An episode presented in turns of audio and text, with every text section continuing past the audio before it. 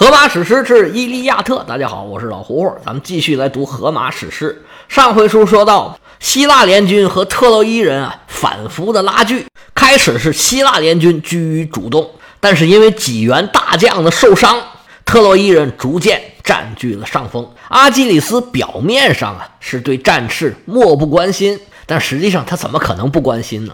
他其实一直在自己的帐篷那儿观察着整个战事的发展。说是冷眼旁观，其实也没有那么冷。虽然他的帐篷呢，在整个联军的最角落里边，而且希腊联军的大营外头修了一堵高墙，战场上的情况阿基里斯是看不见的。但是从这人员来往、车辆进出的情况，也能猜个八九不离十。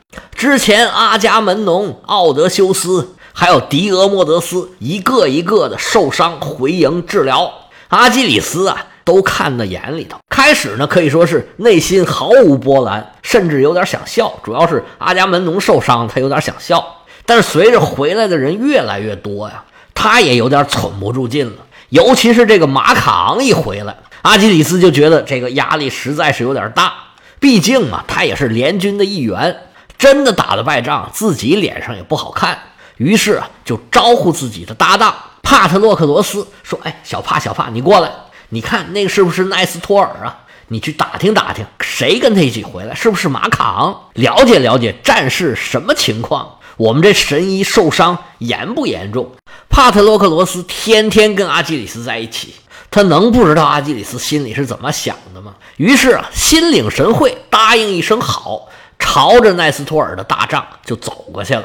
老将军奈斯托尔昨天晚上折腾了一宿，早上一醒就出去打仗，这回啊给累得够呛，正好借着送这个马卡昂回来，自己呀也回到帐篷里面好好休息休息。老将军是美食美器，还有美人，哎，这生活呀很讲究，还吃着大蒜配红酒。以后大家别瞧不起大蒜，好几千年以前人家就是高档的小食。所以周立波啊，讽刺什么大蒜配咖啡呀，这就是他没文化，没看过荷马史诗。奈斯托尔拿着一个特别漂亮的金杯，身边伺候他这美女啊，给他调了一杯饮料。这饮料啊，讲的非常的详细，说是用普拉姆内亚酒，这据说是一种药酒，当然应该也是红葡萄做的。里面啊，用山羊奶酪把它擦成沫，加进酒里面，里面再撒上大麦。这饮料啊，也不知道好喝不好喝。这种饮料应该在当时是非常流行的，还是一种高档的饮料。后面也还有出现过，里面还加上了蜂蜜。大家都那么弄，想必是好喝吧？老将军和马卡昂俩人啊，面对面坐好了，倒上这饮料，俩人碰了一下杯，咚咚咚，把这饮料干了。哎，老头痛快了。正这个时候，这小帕呀，走到门口，冲着老将军深施一礼。说老将军一向可好？老头一看是他，大喜过望，从椅子上跳起来了，赶紧走到门前，一把拉过帕特洛克罗斯，说：“来来来来来，请进来说话。来，赫卡莫美女，给他倒一杯饮料。”帕特洛克罗斯跟着进了帐，听老头说要请他喝饮料啊，一摆手说：“哎，别别别别别，我不能喝，待会儿我还要开车呢。”你这是酒精饮料，老头说：“啊，没关系，咱们可以找代驾嘛。”嗨，没有啊，当时没有这事儿。小帕说呀：“我是领命而来，我就是来看看的。受伤的这位啊，是不是马卡昂将军？”马卡昂说：“那可不是我吗？我这人已经看见了，事情已经知道了，我得赶紧回去给我家将军报信儿去。你知道阿基里斯了，他那是人脾气吗？我这回去晚了，他给我来两下啊，我也受不了啊。”奈斯托尔一听这话呀，明显是有点失望，说：“哎，你那个将军呐，我都懒得说他，全军都这么打死打活的，就他一人翘个二郎腿在最那边哼着小曲儿，看我们跟特洛伊人拼命。远的不说，就咱们刚才吧，狄俄莫德斯被人射中了脚，奥德修斯肚子上受伤了，阿伽门农伤了胳膊，还有一位欧鲁普罗斯被人家扎中了大腿。”你看这马卡昂肩膀头中了一箭，就咱们这位横勇无敌大将军阿基里斯，但凡他有一点人心，他能看得下去吗？人说人心都是肉长的，我真不知道他这心是怎么长的。白瞎了他这一身能耐喽。帕特洛克罗斯听这话是越听越别扭，浑身汗都出来了。自己是坐也不是，站也不是。老头也不管他，接着说：“阿基里斯啊，没准儿啊，得等我们所有的人全都被赫克托尔全杀了，这船都烧完了，就剩下他那几艘船没烧的时候，他应该可以出手了。哎，也好，让他给我们所有的希腊联军收尸吧。我老头现在啊是不行喽，我要年轻个十岁，那不行；二十岁，呃，也不行。嗨，别管年轻多少岁了，总之我要是年轻。”我哪儿用得着他呀？我一个人，我就单枪匹马把赫克托尔给我杀回去。哎，小伙子，坐坐坐坐坐。我跟你说，我年轻的时候啊，那就是想当初。哎，又来了。这老年人呢，他免不了就是喜欢讲自己年轻时候的故事。这个好汉不提当年勇，之所以被说出来啊，就是确实这些好汉啊，基本都是做不到。他经常要提当年有多么多么的勇。话说这老爷子内斯托尔啊，他所在的这个城邦叫做皮洛士，也有翻成皮洛斯，在我们这一本里面翻成普洛斯，其实都对。在古希腊语里面呢，经常把这个 y 啊读作 u，就是把一这个读音读作 u，这两个字母经常可以混用的。皮洛斯呢是伯罗奔尼撒半岛西南部的一个城市，是个海港城市，面积不是很大，人口也不算多，但是因为它是海港嘛，还是比较富裕的。因为那个时候希腊人就已经开始航海了。这个皮洛士啊，就是门的意思。现代希腊语里面这个 pilos 就是门的意思。内斯托尔就是皮洛士的一个王子。咱们以前曾经说过，奈斯托尔一共有兄弟十二个。他本人呢，并不是在家乡长大的。当时赫拉克勒斯曾经攻打过皮洛士，其他的十一个兄弟啊，全都被赫拉克勒斯给杀了。那时候内斯托尔还小，他现在啊，经常被称为格瑞尼亚的车站者内斯托尔。当时他就长在格瑞尼亚那个地方，离皮洛士也不是很远。不过就是因为这个原因，他逃过了一劫，成为了十二个兄弟里面的硕果仅存这么一个。既然他这些兄弟全都被杀了，奈斯托尔就只能回家了。不过离皮洛士不远有一个城邦国家，叫做伊利斯，也有翻成埃利斯、厄利斯的这个城邦啊，跟皮洛斯关系一直都很差，主要是因为两家啊太近了。这伊利斯就在。皮洛斯城邦的北边，那边境上经常就有纠纷。皮洛斯面积又小，人口又少，而且呢，本来有十二个儿子，赫拉克勒斯这么一打呀，死了十一个，就剩一个了。伊利斯高兴坏了，趁你病罗你命，所以经常搞点小动作，偷点这个，抢点那个，经常欺负皮洛斯。奈斯托尔慢慢长大了。年轻气盛，这脾气也一点一点的上来了，能耐也跟着涨上来了。心想啊，不能再这么忍气吞声了，于是就集结人马，时不时就跑到边境上去溜达。他溜达啥呀？就想打坏主意，想抢人家的东西。消息打听的差不多了，自己的人员也组织好了。伊利斯人呢，长年以来已经是无所谓了，没有把对方看在眼里边，就在皮洛士的边境上。大摇大摆的赶着羊，赶着牛，赶着马，数量是越来越多，种群是越来越大。观察了一段时间之后啊，奈斯托尔觉得，嗯，差不多了，带着自己的手下闪电出击，三下五除二就把对方的头领给解决掉了。爱丽丝城邦所有出来的羊啊、牛啊，全被奈斯托尔给抢走了。按照他的话，就是有五十群牛，还有同样数量的绵羊、肥猪，还有成片的山羊。注意啊，他可说的是五十群牛，都是按五十群、五十群算的。我天哪，这得多少啊！另外还有一百五十匹黄色的克马。这克马就是母马的意思，能生小马的。年轻的内斯托尔带着手下的人，骑着马，赶着羊，遛着猪，空着牛，一路上是有说有笑，唱着歌就回来了。离着家老远就喊：“爸爸，快把那大木盆给我拿出来呀！”不是大木盆，让全城的人过来分东西啦。奈斯托尔的父亲名叫奈留斯，老头一看，嚯！你干嘛去了？抢银行去了？这么老多牲口从哪儿来的呀？奈斯托尔啊，趾高气扬，对他父亲说：“嘿，就这么这么这么这么这么回事儿。我蹲了很久了，你看这一次我抢了这么多，棒不棒？你就说厉害不厉害吧。老头当然也是兴高采烈，吩咐手下人来来来，把全城的人都给我叫过来。来，秘书秘书，给我做个方案，看看这东西怎么分。来，管家管家，去给我点点数。一看这些东西就不少啊。说着就开始动手分东西了。聂留斯分给自己三百头牲口，里边有一群牛，还有一大群羊，连着抓来的这些放牧的人一起分给他自己。他跟爱丽丝的这番账也算是了了。要说聂留斯跟爱丽丝这个城的恩恩怨怨的，那还得从头说起。合着聂斯托尔他这么大能耐啊，他们家呀也不是凡人。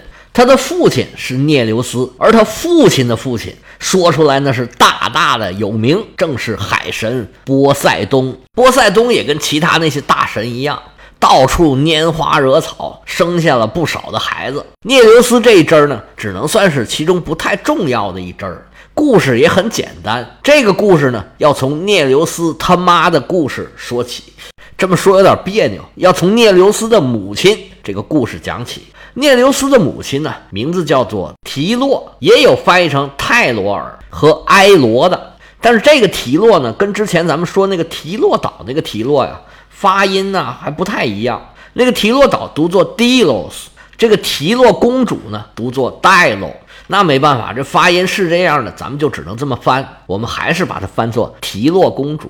这提洛公主啊，是爱丽丝城邦的国王。萨尔摩纽斯的女儿，没错，就是现在涅斯托尔抢他们牲口的这个爱丽丝。国王和原配妻子生了这个公主之后啊，这个王后就死了。那国王自然不能单着了，又娶了一房。那这个后妈呢，就跟传统的后妈是一样的，对于前任生这女儿啊，是百般虐待，是各种挑剔。小姑娘心里委屈啊，就成天不回家，到处溜达。去哪儿溜达好呢？就只有去河边溜达。那小风一溜，多凉快啊！这河边啊，有河神。结果这有一天，提洛公主正看见一个河神，嚯，长这么帅啊，就看上这位河神了。这河神呢，叫做厄尼普斯。结果这河神呢，就这么一晃就跑了。小公主是芳心暗许。没事儿啊，就到河边来溜，就想啊，什么时候能碰见这个河神，俩人啊好一见钟情，演那种爱情戏码。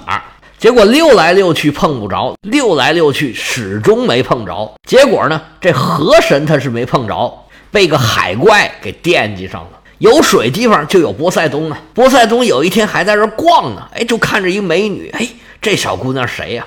长这么漂亮，不错不错。正想去动手呢，转念一想，哎，且慢，我去听听啊，她有没有在说什么话？我这么贸贸然闯出去，我长这么吓人，别把她给吓着。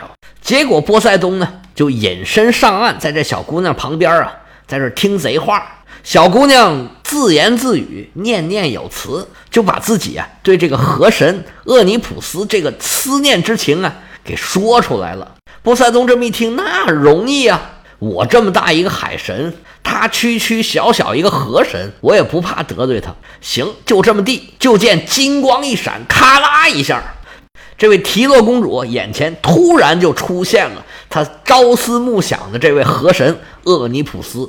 公主一看，嚯，喜出望外啊！于是俩人啊一番甜言蜜语之后，那必然是私定终身呐。从此以后啊，俩人就经常跑到这儿来约会来。这约着约着，这提洛公主就觉得不对劲儿啊。她这情郎啊，时不时就长点个儿，时不时就长点个儿，越来越大块儿。最后终于发现了，原来啊，不是那位河神，是海神。他这个情郎啊，正是波塞冬所变化而成。但是这时候啊，已然是木已成舟，提洛公主已然是怀了一对双胞胎，名叫。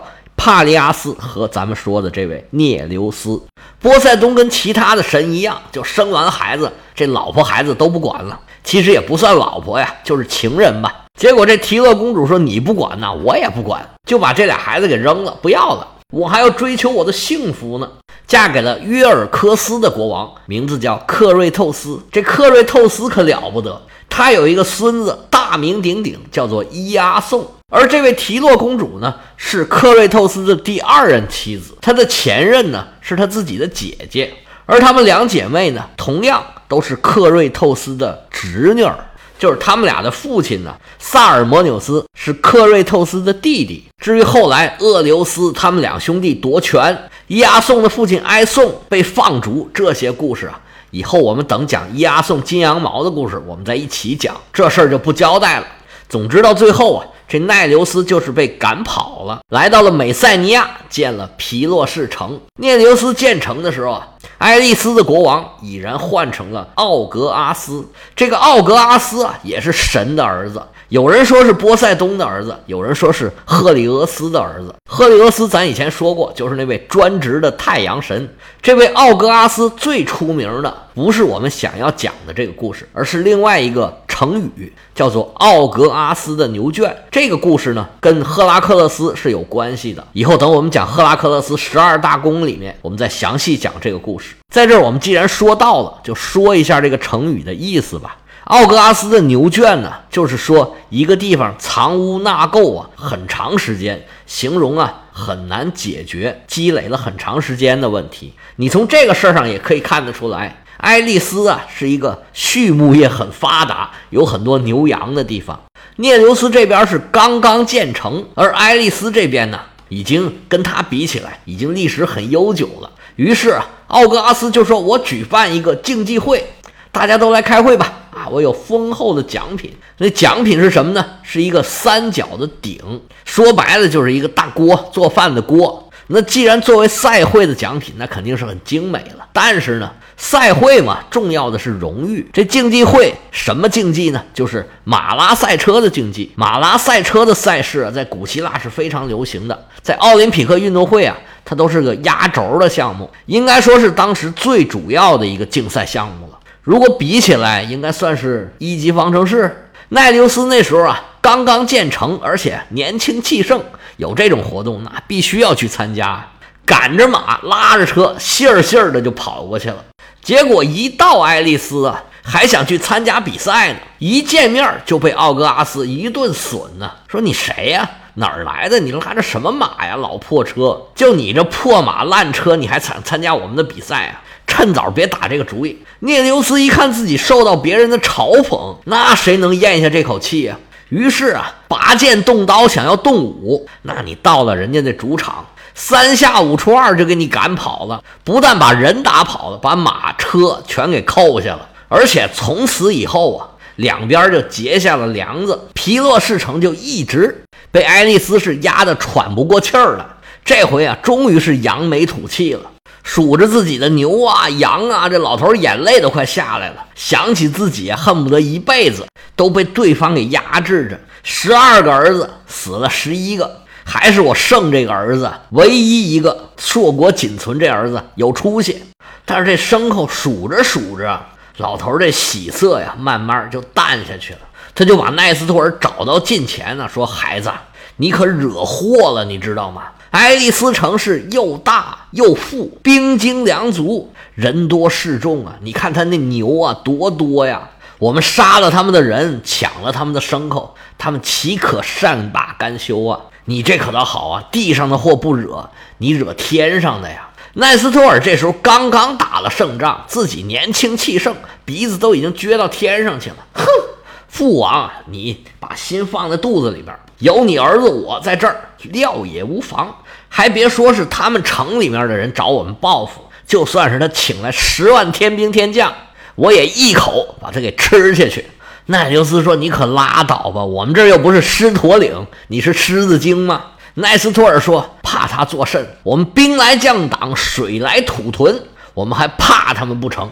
奈留斯说：“事已至此，也罢也罢，我们整军备战。”等他们来吧。不过儿啊，但凡开战，可要加倍的小心。奈斯托尔回一声是，兴高采烈回去分牲口去了。那被抢了牲口的是必然前来复仇。要知道奈斯托尔这仗是怎么打的，我们且听啊。下回。